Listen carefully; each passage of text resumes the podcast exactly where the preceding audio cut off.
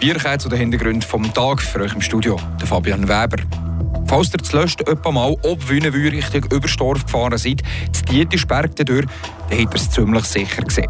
Beim Golf Blumisberg hat es ein riesiges Loch im Boden. Was es mit dem Loch auf sich hat und wieso das etwas Gutes für die Umwelt ist, das hören wir dann gerade. Und dann gucken wir noch auf Murten. Gestern am Abend ist nämlich das Lichtfestival im Städtli fertig gegangen. Die Bilanz war dabei nicht so rosig. Vielleicht muss man das Konzept einmal vom Lichtfestival überdenken. Dieser Frage gehen wir nach.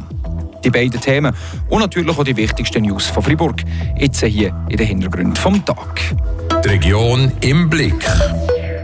Radio FR an diesem Montag am Abend.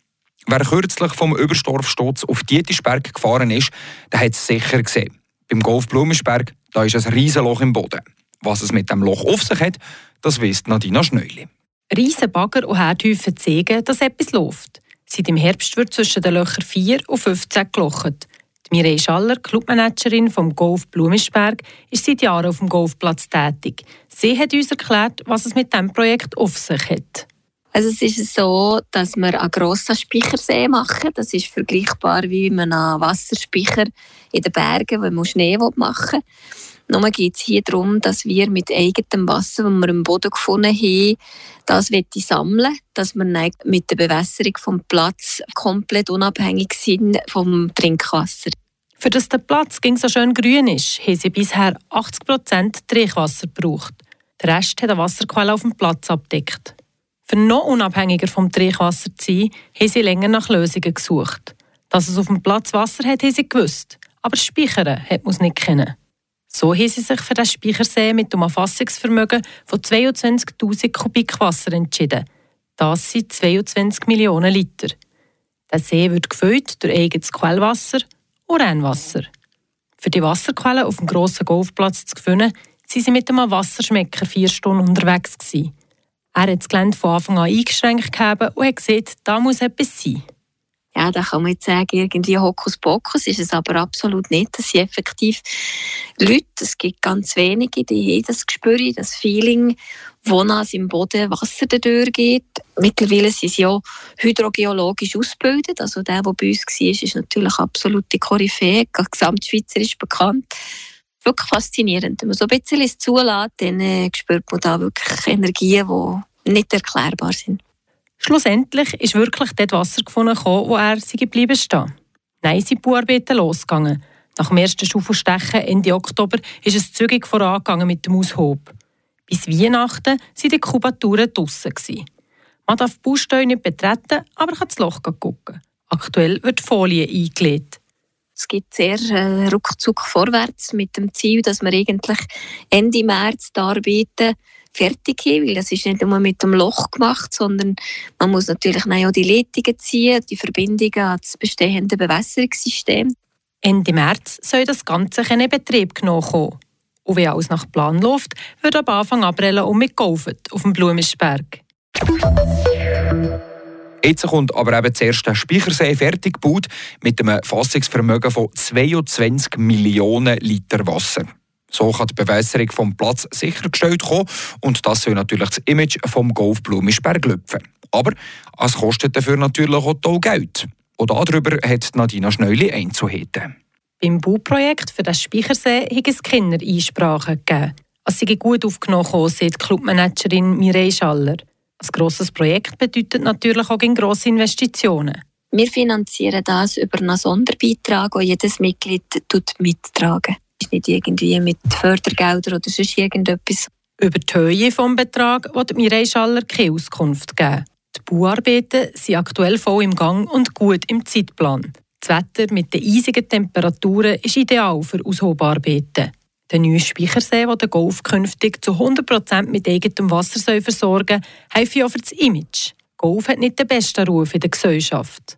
Hier in der Umgebung, das spüren wir ging.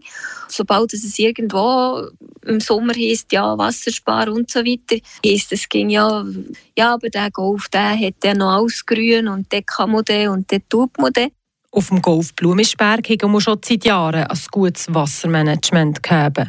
Man kann das Gras an Wasser Diät machen. Das heisst, wenn das Gras nicht von Anfang an ging, nur gewässert kommt, wird es auf den Sommer hin auch dementsprechend trainiert, dass es so ein bisschen Durst kann haben und gleich nicht gerade die Farbe verliert. Und so haben wir die letzten Jahre ein bisschen gehaushaltet. Aber wir müssen zugeben, dass wir eben, wie gesagt, 80 Prozent Trinkwasser gleich braucht, wo wir natürlich jetzt sagen wir uns selber versorgen auch wenn grosse Trockenung ist, sollte der Golf seine Gräser künftig selber ernähren mit dem nötigen Wasser. So sind sie komplett unabhängig vom Trinkwasser. Das Trinkwasser, das in den grossen Trockenperioden in den letzten Sommern gleich ging um mich Thema war.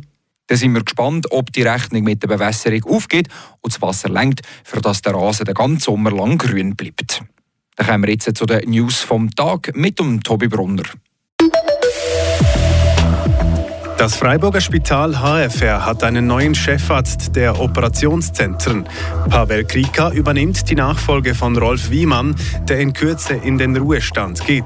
Pavel Krika arbeitet seit 2011 als Oberarzt für die Anästhesie am HFR. Er wird in seiner neuen Funktion von Isabel Becker unterstützt. Becker ist Fachfrau Operationsbereich und wurde zur stellvertretenden Leiterin der Operationszentren ernannt. Mit 20.000 Franken will der Freiburger Staatsrat die asiatische Hornisse bekämpfen. Dies antwortete er auf eine Anfrage eines Mitte-Großrats. Mit den 20.000 Franken will er Experten engagieren, die wiederum die Imker ausbilden. Für die Zerstörung der Hornissenneste will der Staatsrat nur zahlen, wenn zum Beispiel eines neben einer Schule liegt.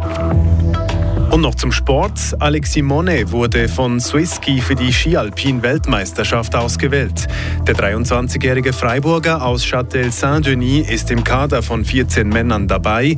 Diese werden vom 6. bis zum 19. Februar ins französische Courchevel und Meribel reisen. Pro Disziplin können jedoch nur vier Athleten eines Landes starten. Ob der Freiburger Monet unter den Vieren sein wird, kommt erst kurz vor dem Rennen aus. Zum siebten Mal ist Städtli Morden in den letzten zwölf Tagen in Licht getaucht. Das Lichtfestival das ist gestern Abend fertig gegangen. Seit dem ersten Lichtfestival zu Morden im 2016 haben auch viele andere Städte ähnliche Events angefangen. Wie behauptet sich Morden gegenüber der Lichtkonkurrenz und wie sieht das Lichtfestival Morden in Zukunft aus? Der Ivan Skrake ist der Frage nachgegangen. Ob Lausanne, Zürich, Baden oder Luzern aus Licht Kunst zu machen, das ist in den letzten Jahren enorm populär geworden. Gleich sind die Festivals verschieden, wenn man zum Beispiel auf Luzern schaut, sagt der Luca Schild, operativer Leiter vom Murten Lichtfestival. In Luzern ist es so, man taucht ein in eine Installation, taucht aber wieder aus in das Stadtleben, sage ich mal. Und bei uns ist wirklich, wir legen den Fokus wirklich auf das, ja, die Umgebung, wo man, man taucht ein dann genießt man den Abend und erst wenn man heimgeht, merkt man, ah, jetzt bin ich erst wieder draußen. Es ist, es ist eine ganz andere Angehensweise und äh, ich bin überzeugt, dass man da gut kann, kann aneinander vorbeikommen genau. Das gleiche Programm wie an anderen Lichtfestivals, das soll darum ein Tabu sein und euch bleiben. Wir legen extrem viel Wert darauf, dass wir Installationen haben, die nicht an anderen Orten gezeigt werden.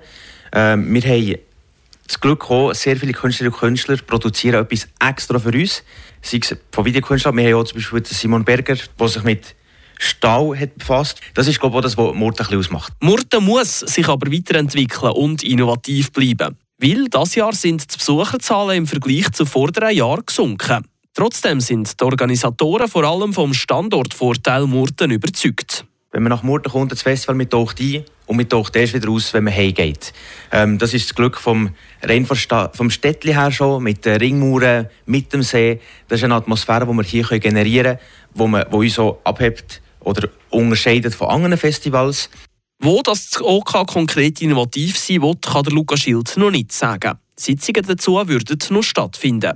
Nur so viel. Eine Redimensionierung vom Murten Lichtfestival steht nicht zur Debatte. Wir haben, wie gesagt, gewisse Massnahmen wie das äh, Besucherdach. Das ist etwas, was sich bewährt hat.